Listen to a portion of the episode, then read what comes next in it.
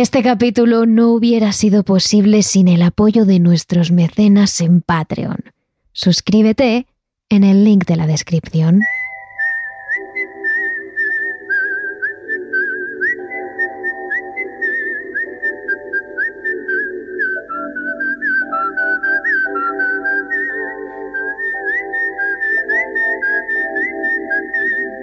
El verano, al menos en España, es poco menos que una fiesta. Una época en la que todo el mundo se echa a la calle, sale a las terrazas, se va de vacaciones. Y sobre todo, los niños se van de campamento. Los padres deciden darles un respiro, un poco de independencia, dejarlos en manos de profesionales y que vivan aventuras lejos de casa. Lo que no esperan esos padres es que los campamentos vayan mal que esos sitios que consideran divertidos y seguros se acaben convirtiendo en la tumba de sus niños.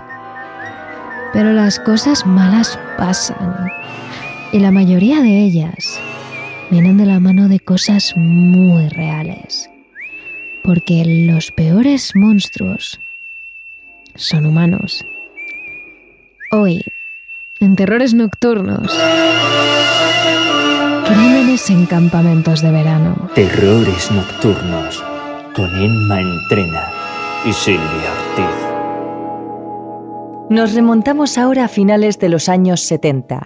Música disco, cambios, vestidos cortos, pantalones de campana y las lentejuelas, recreativos. Era una época feliz que, sin embargo, marcaría para siempre la vida de tres familias de Mayes, un pequeño pueblo de Oklahoma en Estados Unidos. Allí, una terrible violencia sacudió la vida de todo un pueblo, pero sobre todo de tres familias en concreto. Os hablamos de un caso que sacudió todo el país y un suceso que quedó grabado en la memoria colectiva como uno de los más misteriosos y dolorosos que se recuerdan en la historia de Estados Unidos. Os hablamos del conocido como caso de las Girl Scouts.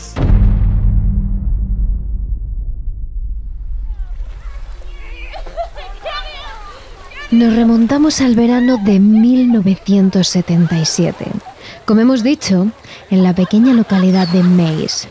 Se trata de un antiguo asentamiento indio rodeado de imponentes bosques, ríos y arroyos, ubicado en el medio oeste del país norteamericano. Sin duda, un sitio privilegiado para disfrutar de la naturaleza. Es por ello que allí, desde los años 20, se erigía en la zona un campamento para chicas, el Camp Scott, que durante décadas acogió a centenares de niñas con la promesa de ofrecerles diversión, amistades, aventura y la oportunidad de trabajar en equipo durante dos semanas al año. Los padres las mandaban allí a hacer amigas, a pasarlo bien, a que fueran un poco más independientes y un poco también para darse un respiro. Además, las galletas de las Girl Scout eran conocidas en toda la zona y tenían una excelente reputación. En general, todas las niñas que iban al campamento Scott la tenían. Era un campamento en plena naturaleza, con fantásticos monitores, muchas actividades. En palabras de la directora del campamento para la revista Que, Bárbara Day, el campamento Scott era el sitio ideal para que una joven se encuentre a sí misma pero iba a dejar de serlo. Después de los hechos terribles que sucedieron ese mismo año, el campamento nunca jamás volvió a abrir sus puertas. El día en que todo comenzaba era el 12 de junio. Se consideraba el primer día de verano, el inicio de la temporada estival. Los turistas llegaban a Mayes, el verano empezaba y el campamento Scott abría sus puertas. El 12 de junio comenzaba a recibir excursionistas para pasar las dos mejores semanas de su vida y ese año, en ese 1977, recibió a tres campistas muy especiales. Lori Lee Farmer, de 8 años, Michelle Gus, de 9, y Doris Milner, de 10. Lori Lee, la más pequeña, era la imagen que todos tenemos en la cabeza de una niña dulce y angelical clara, ojos color miel, un cabello rubio, liso y largo, que solía llevar recogido en dos coletas en lo alto de su cabecita, y que combinaba con preciosos vestidos de vuelo. Y siempre, siempre tenía una sonrisa enorme en la cara, con la que le salían dos hoyuelitos. Michelle, por su parte, era una muchacha increíblemente inteligente. Destacaba en todo en su clase. Era muy responsable, una niña adorada por sus padres. Tenía el cabello moreno, corto, unos enormes y expresivos ojos verdes tapados por unas grandes y redondas gafas. Y cuando sonreía, se podía ver que sus dientes estaban ligeramente separados. Y por último estaba la mayor, Doris Denise Miller, una niña dulce y apasionada. La más aventurera de las tres. Siempre estaba buscando cómo divertirse, explorar, vivir aventuras era también la más extrovertida. Ella tenía la piel tostada, más oscura, un cabello negro y ensortijado que solía ordenar un poco con trenzas y pasadores, unos ojos oscuros y una sonrisa preciosa de labios llenos. Esa era la primera vez que las niñas dormían fuera de sus casas. Y las tres eran vecinas de Broken Arrow, una barriada de Tulsa. Y considerando esos motivos, la dirección las instaló juntas en la cabaña número 7, una cabaña equipada con varias camas, ventanas, un lugar para disfrutar. Sin embargo, la pequeña casita estaba situada en la zona más alejada del campamento, en la zona conocida como Kiowa, la que estaba más lejos de las cabañas de las monitoras. Aunque no demasiado, estaba a unos 80 metros.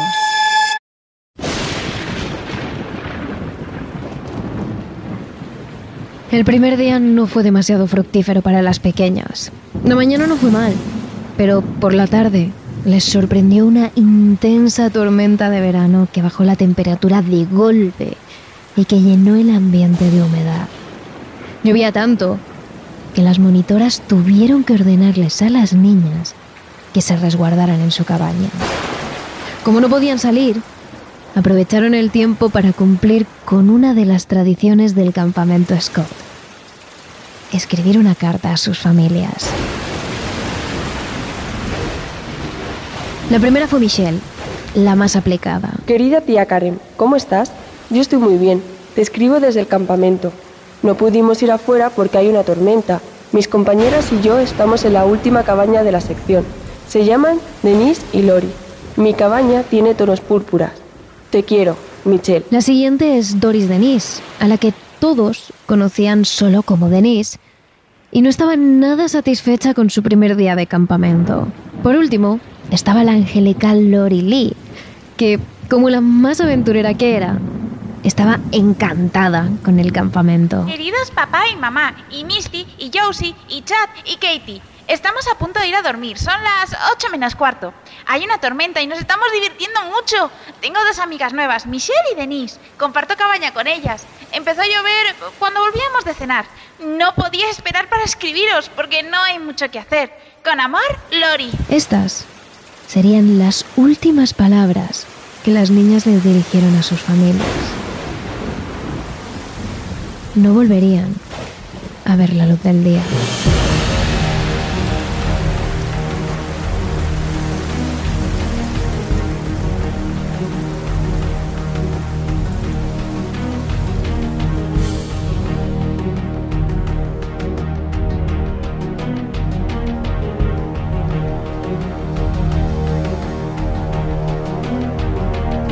A las 6 de la mañana, amaneció un nuevo día en el campamento Scott y Carla White, la monitora del área Kiowa del campamento, se levantó. Se vistió y rápidamente, después de arreglar su cama, fue a llamar a la puerta de cada una de las cabañas para despertar a las niñas. Pero al llegar a la cabaña número 7, encontró una terrible y macabra sorpresa. Al lado de la pequeña estructura de madera encontró tres cuerpecitos envueltos en sendos sacos de dormir. Estaban a varios metros de la cabaña donde deberían haber dormido. La joven se llevó la mano a la boca y profirió un grito ahogado. Una hora y media después, se puso en marcha la investigación.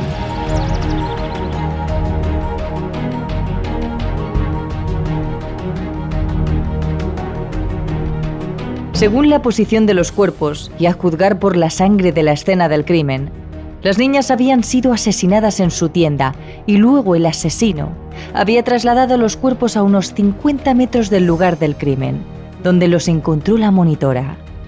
La escena era absolutamente dantesca. Los primeros agentes que inspeccionaron todo solo pudieron decir que aquello era poco menos que obra de un monstruo. Según la autopsia y las pruebas que se recogieron y que se le realizaron a las niñas, las menores habían sido violadas, brutalmente golpeadas y estranguladas hasta la muerte. El agresor abusó de las más pequeñas, de Lori Lee y de Michelle, para después matarlas a golpe. Finalmente, después de eso, las ató con una cuerda. La mayor, Doris Denise, fue sodomizada primero y estrangulada después. Esa es la escena que los policías encontraron cuando llegaron. Algo completamente monstruoso e inimaginable para cualquiera de ellos. Era el momento de encontrar al responsable.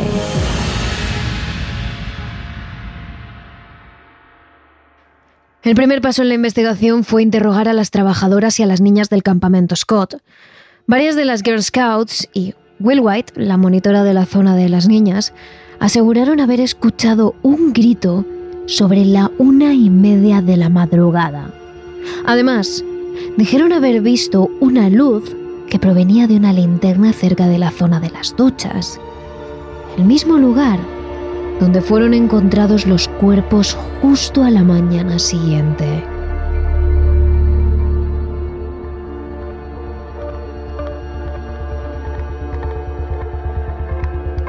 Cuando escuchó el grito, Will White salió de su tienda, a unos 120 metros de la número 7, para inspeccionar los alrededores, pero no vio nada.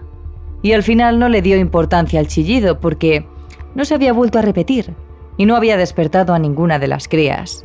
Además, era lo normal. La tormenta había alterado un poco a las niñas y era muy común que las más pequeñas se asustaran por los truenos. Seguramente algunas de ellas se habrían asustado por la tormenta y habrían gritado. Así que sin más, regresó a su cama. Según otros testimonios, el alarido también fue percibido desde las cabañas de la zona Cherokee, mucho más lejos de donde fueron encontrados los cuerpos, por lo que debió ser un grito muy potente.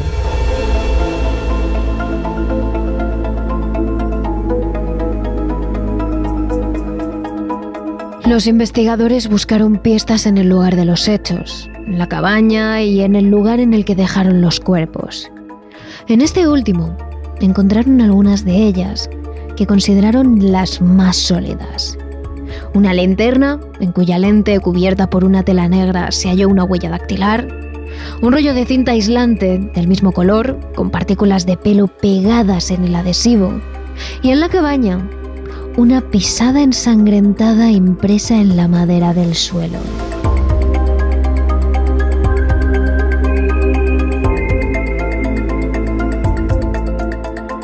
Con esas pistas ya tenían evidencias suficientes para compararlas con un sospechoso. El problema es que no tenían ningún sospechoso aún. Así que ese era el siguiente paso. Los policías responsables del caso solicitaron una lista de los agresores sexuales de la zona y centraron su atención en Jean Leroy Hart, un prófugo de la justicia de origen cherokee y antiguo carnicero de profesión, que contaba con antecedentes por violación, entre otros cargos. Había estado en libertad desde 1973, cuando escapó de la cárcel del condado de Mayes. Había sido condenado por secuestrar y violar a dos mujeres embarazadas, así como por cuatro cargos de robo en primer grado. Hart fue además criado muy cerca del propio campamento, en la propiedad de su madre que se encontraba a menos de un kilómetro de allí, por lo que podía conocer sus instalaciones, su desarrollo y sus escondites.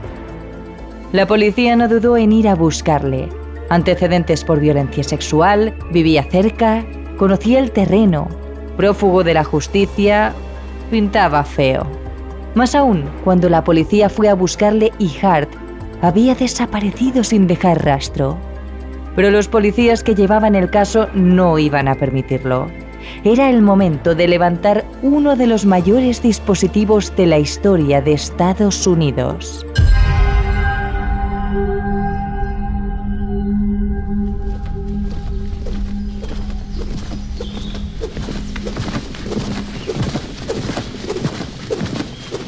La búsqueda comenzó con los alrededores del campamento Scott.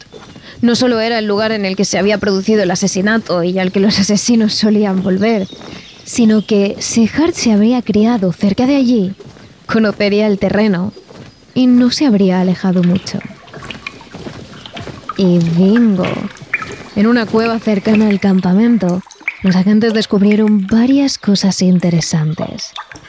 Dos fotografías que habían sido tomadas por el propio Hart en la prisión de la que años antes había fugado. Un rollo de cinta aislante parecido al que se encontró en el escenario del crimen. Unas gafas. Y varios objetos domésticos que hacían pensar que alguien había estado viviendo allí. Desgraciadamente, nunca se supo cómo esas fotografías acabaron en la cueva. Sin embargo, sin duda alguna el hallazgo más extraño que se encontró en la cueva fue una nota dejada presuntamente por el asesino que los policías encontraron y que decía así. Pero lo más decidor fue una nota escrita en la pared que decía 77617. El verdadero asesino estuvo aquí. Bye bye, tontos.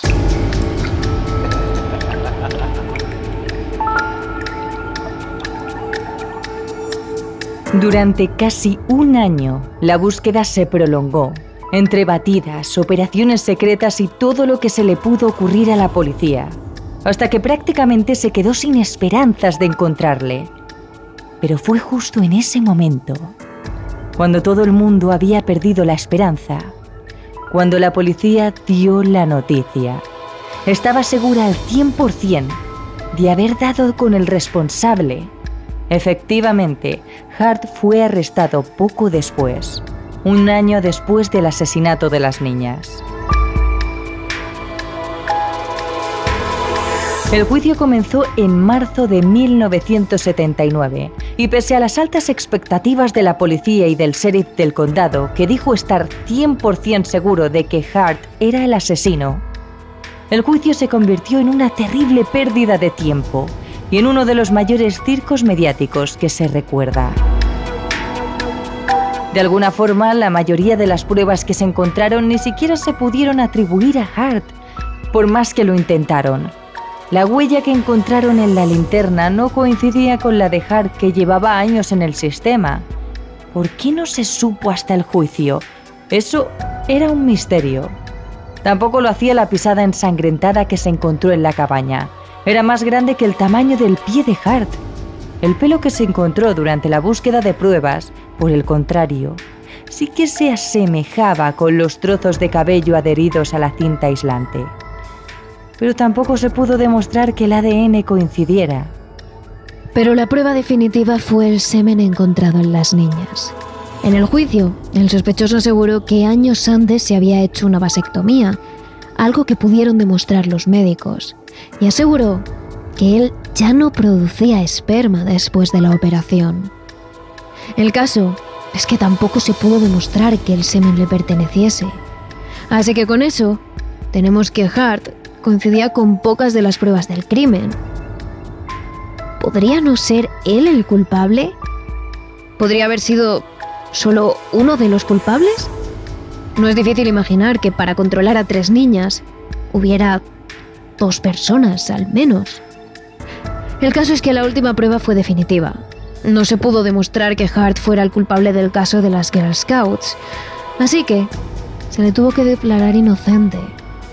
Eso sí, Hart fue llevado a la cárcel de todas formas por todos sus crímenes anteriores de los que había ido escapando. De hecho, moriría pocos meses después, el 4 de junio de 1979, en la cárcel, de un ataque al corazón mientras corría por el patio.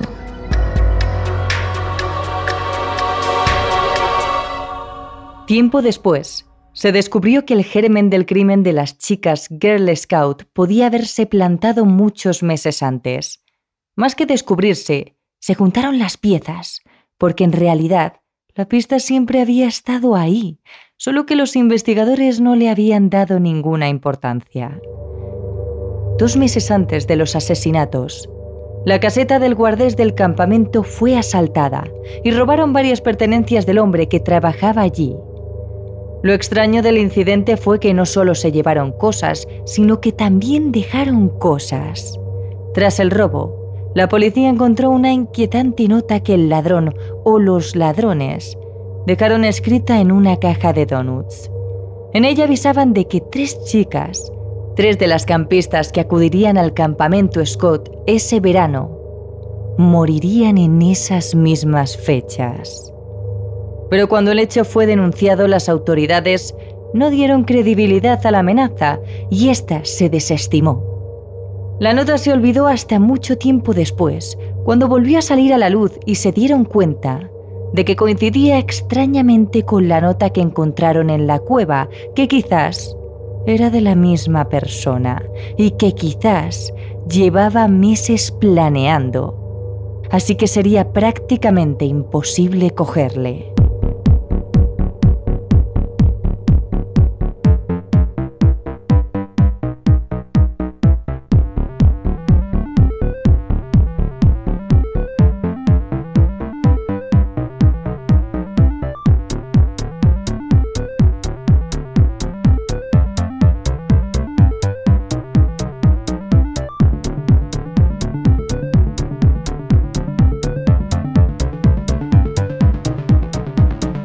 Desde entonces, el crimen de Lori, Michelle y Denise se ha posicionado como uno de los más controvertidos casos de Estados Unidos. Por el despropósito que fue el juicio, por la falta de pruebas, porque alguien entrara en ese campamento sin más, sin ayuda, porque apenas se rastrearan sospechosos. Al final, fue un caso que quedó sin justicia, sin resolver, aunque las autoridades nunca se han rendido. No han dejado de hacer nuevos intentos por descubrir qué fue lo que pasó. En 1989, por ejemplo, se realizaron nuevas pruebas de ADN con tecnología más avanzada. Y ahí sí, mucho más tarde, y cuando ya no valía para nada, se demostró que tres de las cinco pruebas del crimen coincidían con el ADN de Hart. Aún así, quedaba la incógnita de las otras dos y de las notas. Y el fantasma de un cómplice seguía apareciéndose ante muchos. Después, 19 años más tarde, en 2018, las autoridades obtuvieron nuevas pruebas de las manchas encontradas en la funda de una almohada de la cabaña de las tres niñas. Sin embargo, los resultados no fueron concluyentes, debido a que las muestras estaban muy deterioradas por el paso del tiempo, como para obtener un perfil genético. Más tarde, en 2017, el sheriff recaudó 30.000 dólares en donaciones para realizar nuevas investigaciones, utilizando los últimos avances en pruebas genéticas para ver si de esta forma se pudiera sacar algo de las manchas halladas en la almohada. Pero de eso todavía no se sabe más.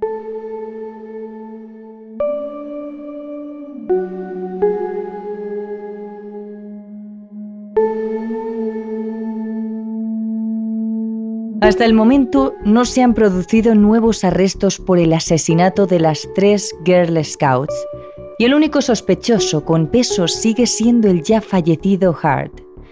Pero el caso se mantiene abierto, lo que lo ha mantenido como uno de los crímenes más misteriosos de toda la historia de Estados Unidos. Un misterio sin resolver que aún corroe a la sociedad americana.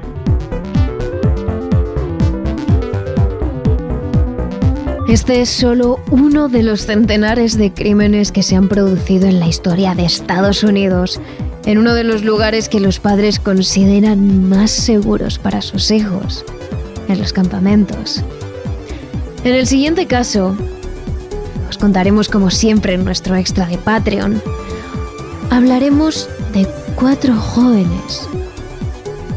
Tres de ellos aparecieron asesinados en la nada y uno sobrevivió.